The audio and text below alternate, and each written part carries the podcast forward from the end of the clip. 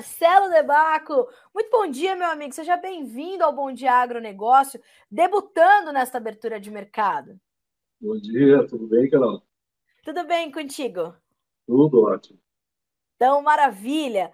Marcelo Debaco, a semana está agitadíssima para o mercado de grãos, para o trigo não é diferente. Como é que você está avaliando esses, esses primeiros dias dessa semana, diante de notícias que o mercado já conhece, né, Marcelo? A gente percebe que, comparando com a, a movimentação do mercado de milho e de soja, se nós olharmos a bolsa, né, milho e soja todos os meses estão meio emparelhados, então o mercado espera novas notícias como o Aaron muito bem colocou ali, o mercado espera novas notícias para se movimentar. E no trigo, a gente percebe que, por exemplo, maio de 2023 está em 40, 42 pontos, às vezes 48 pontos acima do mês presente. Isso quer dizer que os fundos mesmo já verificam que existe uma insegurança é, nessa equação da oferta e demanda, existe uma insegurança no abastecimento, e um dos fatores principais, além da quebra de safra quantitativa é a qualidade, né? Onde mais se perdeu trigo no mundo foi o trigo de panificação. Então aumentou a oferta de trigo ração, não porque alguém plantou trigo ração, mas porque se perdeu qualidade do trigo de panificação. Isso, uh, que impacto isso tem, Marcelo, nas operações seguintes do mercado? Onde que essa demanda vai buscar esse trigo de melhor qualidade ou o que vai ser feito uh, desse trigo que vai só destinado para ração? Como é que serão aí os ajustes de operações dos compradores, dos vendedores para atender essa demanda por um trigo de maior qualidade? É, a gente já percebe de 2019 para cá é, houve um incremento na necessidade de comercialização de trocas de trigo no mundo de 30 milhões de toneladas. E a gente está falando de trigo-trigo. Ninguém está falando aí de a qualidade desse trigo. E quando a gente começa a falar em qualidade, o trigo brasileiro entrega até 17% de proteína, que é um fator extremamente importante para a panificação. O pessoal da panificação precisa de mais proteína para o desenvolvimento de glúten. Então, nesse sentido, a gente, o Brasil ganha espaço é, frente a outros exportadores, né, a própria Ucrânia manifestando que vai ter menor qualidade, a Rússia provavelmente, toda a Europa, é, onde tem esse é, tempo excessivamente quente e seco, então os números podem surpreender na procura, especialmente a gente olhando a Bolsa de Minneapolis, que opera mais sobre os trigos, ou até Kansas, sobre os trigos panificáveis, a gente pode ter intervalos de preço muito grandes, por exemplo, é, comparando com Chicago. É, onde o mercado vai buscar, não existe mais, é, vamos dizer assim, um maná, não existe um paraíso onde buscar o trigo, de repente achar alguém que está fora do mercado.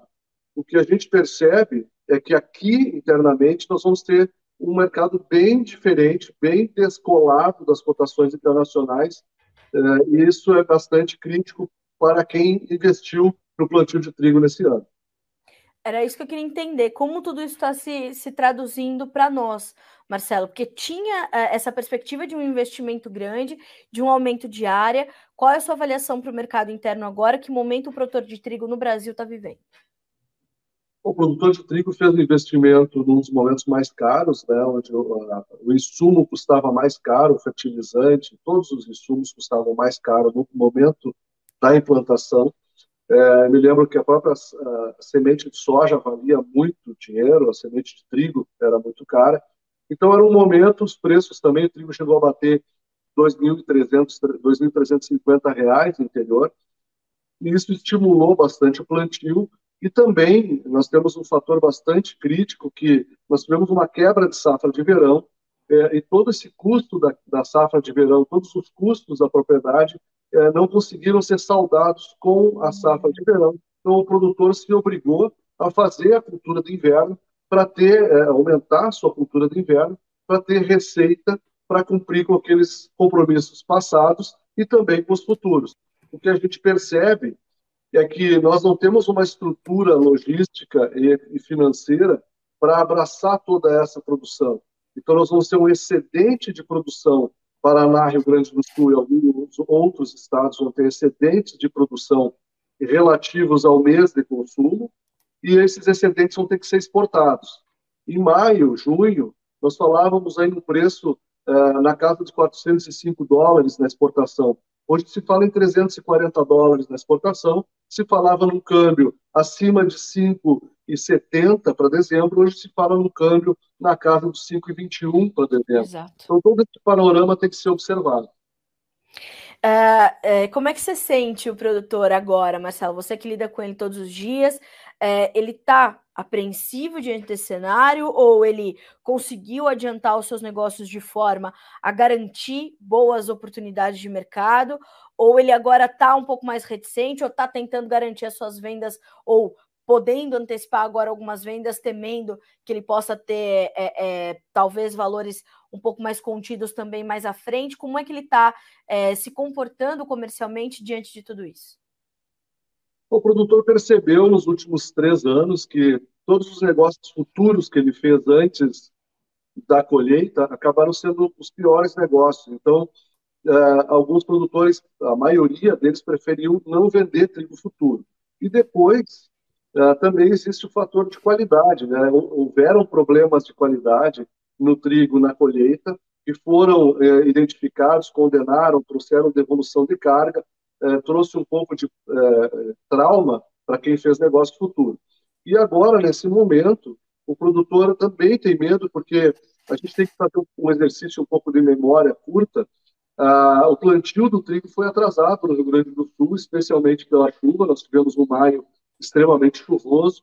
A, maior, a maioria das pessoas não conseguiu plantar ah, depois do dia 20 de maio, e muitas lavouras terminaram o seu plantio depois do 30 de julho, que é fora da janela encomendada. Então, é, esse fator associado também ao clima, nós temos, nós não tivemos geadas significativas no estado do Rio Grande do Sul, então tem baixo perfilhamento, é, as lavouras começam a apresentar o ID, doenças fúngicas, justamente porque a temperatura tem sido mais elevada, nós temos um gradiente de temperatura muito grande, que não é bom para o trigo, isso também então fortalece a posição de não fazer, ao mesmo tempo que o produtor percebe que perdeu os bons preços até nesse momento, perdeu bons preços, boas oportunidades, ele também não quer correr o risco de fazer mais um futuro, como ele fez com soja e fez trigo nos outros anos, e vem ali na frente se arrepender com preços melhores. Tem isso, né, Marcelo?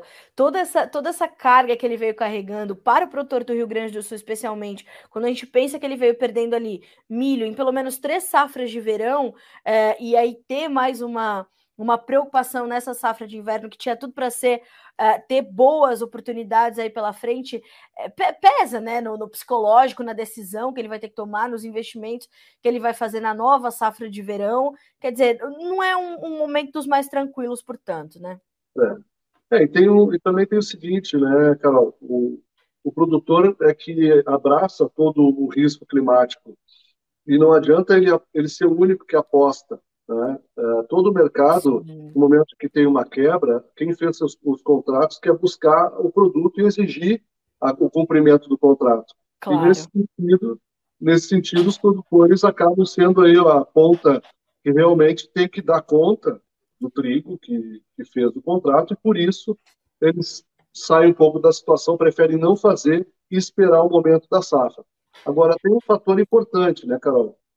2021, 2022, com a quebra da safra de verão, tanto de milho quanto de soja, houve espaço no porto suficiente para exportar 2 milhões, 2 milhões 670 mil toneladas de trigo.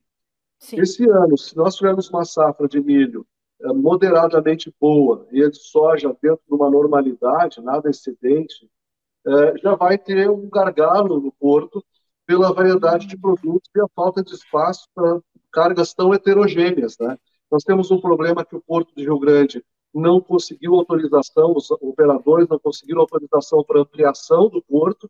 No, no âmbito federal já foi dada autorização, mas no âmbito uh, estadual já se arrasta por oito anos aí a dificuldade de ampliação do porto, dos portos, né, de toda a estrutura portuária, e nós temos a produção crescendo, mas a saída encolhendo.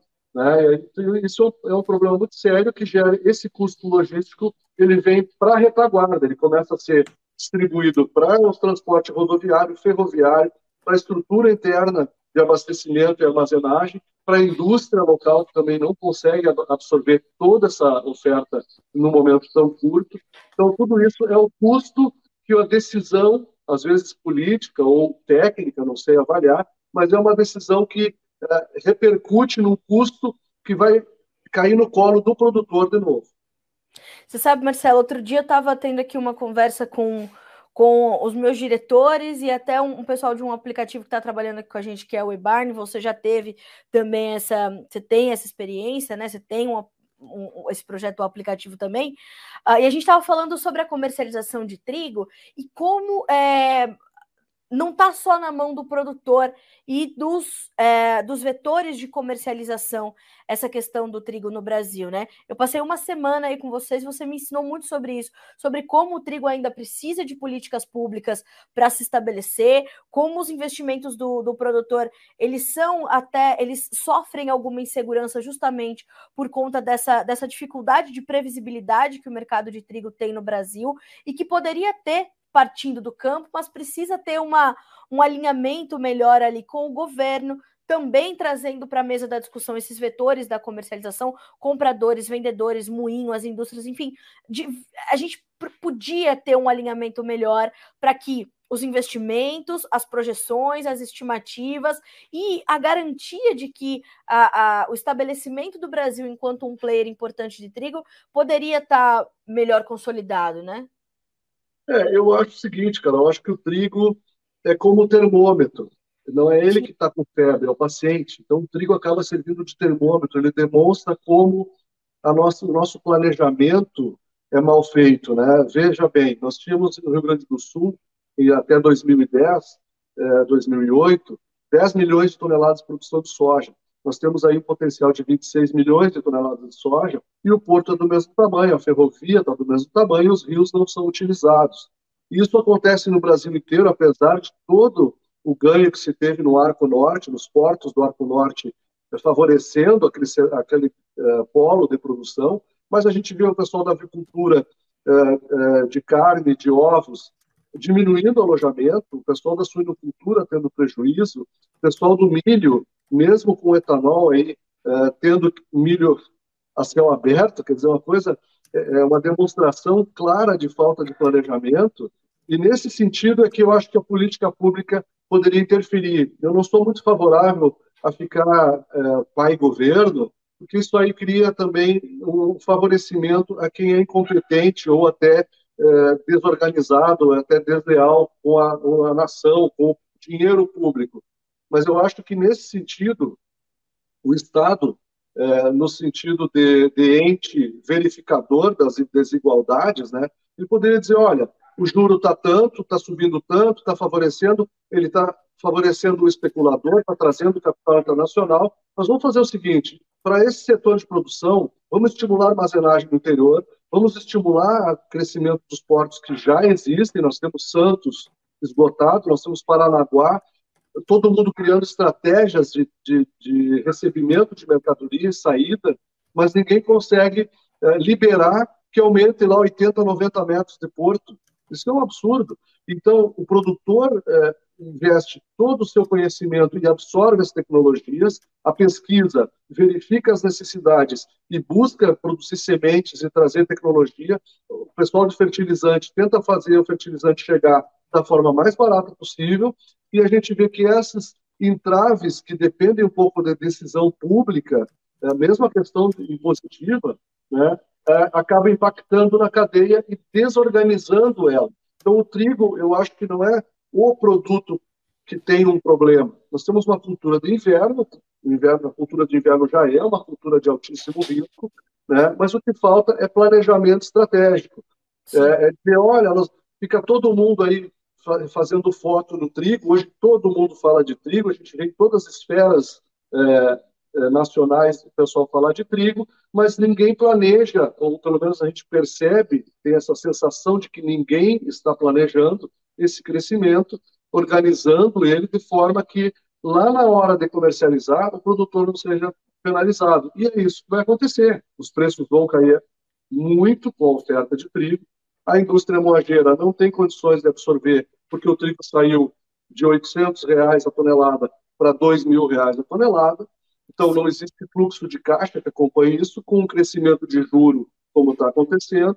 Então, desculpa o desabafo, assim, se eu estou exagerando até né, na, na, emoção, mas me parece que a gente está pegando o termômetro e culpando ele pela, pela doença do paciente, né? Então, não é o trigo, não é o trigo o problema e não é o governo o problema. É justamente a falta da interligação e um planejamento estratégico para a gente chegar no ponto em que a indústria tenha o abastecimento, não precise comprar todo o trigo na safra, porque ela vai ter esse abastecimento escalonado, mas também as trades, as, a, o mercado internacional, e aí aquilo que eu falei no começo, de 2019 até agora, precisa 30 milhões mais de toneladas de trigo, é aí que o Brasil se encaixa. O Brasil poder, pode alcançar 30 milhões de toneladas de trigo em três anos. A pesquisa está aí entregando em cinco anos trigo com 17% de proteína, 14% de proteína, que não era, não existia. Então, é, esse planejamento é que precisa acontecer a nível de Ministério da Agricultura, da Fazenda, até da presidência, é, dos governadores, das secretarias da Agricultura, dos polos dos sindicatos rurais, e isso teria que estar é, um pouco mais dentro de uma lógica comercial e de, e de, faturamento, vamos dizer como se fosse uma empresa, do que de vantagem política. Hoje, agora é um ano político, eu vou falar de trigo porque está na frita, está tá bonito falar de trigo.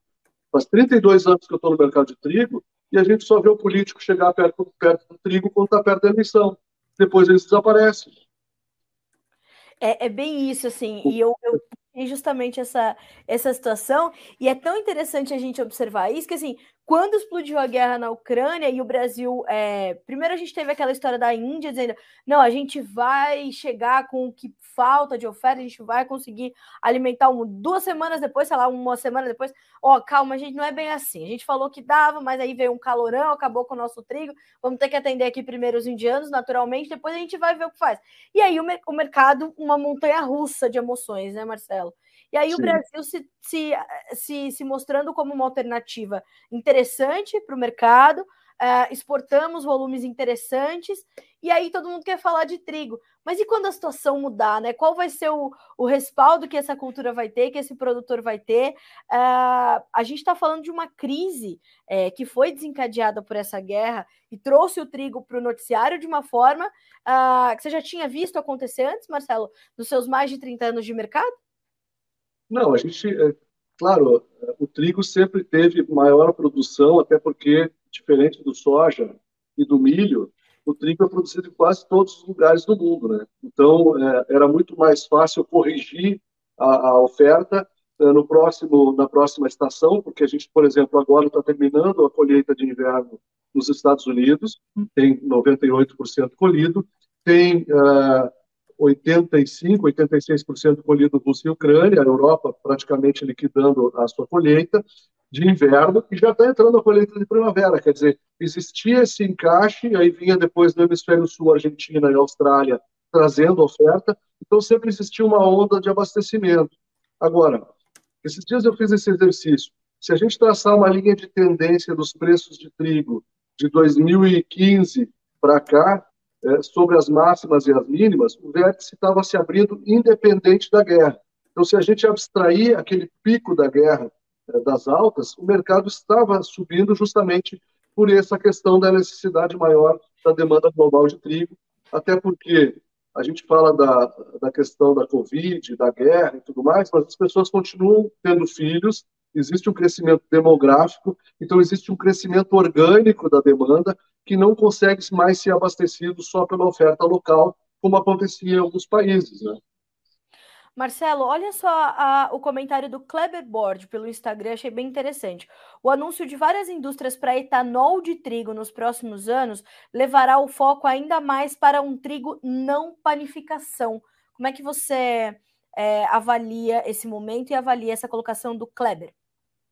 Olha, eu não tenho assim é, intimidade com a produção de álcool. Minha família produzia vinho lá em Bento Gonçalves, né, pipas e vinho, debaco. E, mas o que eu percebo assim, uma das maiores economias trigueiras do mundo, que é os Estados Unidos, que são os Estados Unidos, Canadá, se esforçam em produzir etanol de milho. É, a gente faz cerveja de trigo, mas faz uísque de milho. Então, me parece que a conversão energética do trigo não é tão eficiente para a produção de etanol como é o milho e a cana-de-açúcar, que é um produto bastante tropical aqui que o Brasil tem abundância. O que eu vejo na questão específica de trigo panificável ou não panificável é como esse produtor, como a pessoa que está na outra ponta vai se planejar. Imagina que nós não tivemos um planejamento organizado suficiente para as variedades de trigo panificável que já existem. As, as diversas qualidades que são colhidas na mesma região são abraçadas pelas estruturas de recebimento em armazéns separados para que não haja contaminação e o trigo atenda à indústria panificável ou à indústria de exportação. Tá? Como é que eu vou fazer? É, o milho hoje vale 90 reais de saco, o trigo está valendo 106.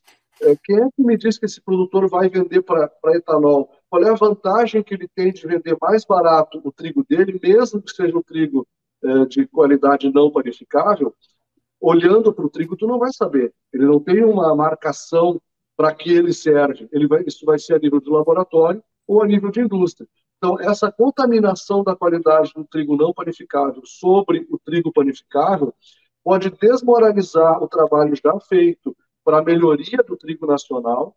O reconhecimento do trigo brasileiro como trigo qualificável é uma vitória do agricultor, porque ele que comprou essa briga da tecnologia, ele que pagou esse custo primeiro, para depois ter a recuperação do preço. Então, no momento que se tem uma variedade não qualificável, como que isso vai ser separado, de que forma ele vai ser atraído a cumprir, a entregar e a e a ver, comercializar o seu trigo mais barato no mercado se ele tem um outro mercado pagando 10 reais mais por saco no momento. Esse é o meu receio. Não estou falando contra a indústria, eu acho que essa indústria tem que se instalar em todos os locais, a gente tem que ter uma, uma homogeneidade maior na distribuição de energia e na produção de energia, mas tem que ter um pouco de responsabilidade com o que já existe e não olhar só para o próprio umbigo, nem só o moinho de trigo olhar para o seu umbigo, nem só a, a trading olhar para o seu negócio de comércio internacional, nem só a indústria de energia olhar para o seu negócio claro. e dizer agora que produzir etanol de trigo e azar se tu precisar comer pão amanhã. É verdade. Planejar um pouco isso, né? É, exatamente. Marcelo, olha, é sempre bom conversar contigo, a gente aprende muito nas suas entrevistas. Obrigada mais uma vez por estar conosco, viu, meu amigo? Você é sempre bem-vindo aqui no Notícias Agrícolas e, claro, aqui no nosso Bom Dia Agronegócio. Fechado? Fechado. Obrigado, Carol. Forte abraço a todos aí. Boa semana. Obrigada. Um abraço para ti, um abraço para sua família que eu amo. Até mais, Marcelo. Obrigado. Obrigada.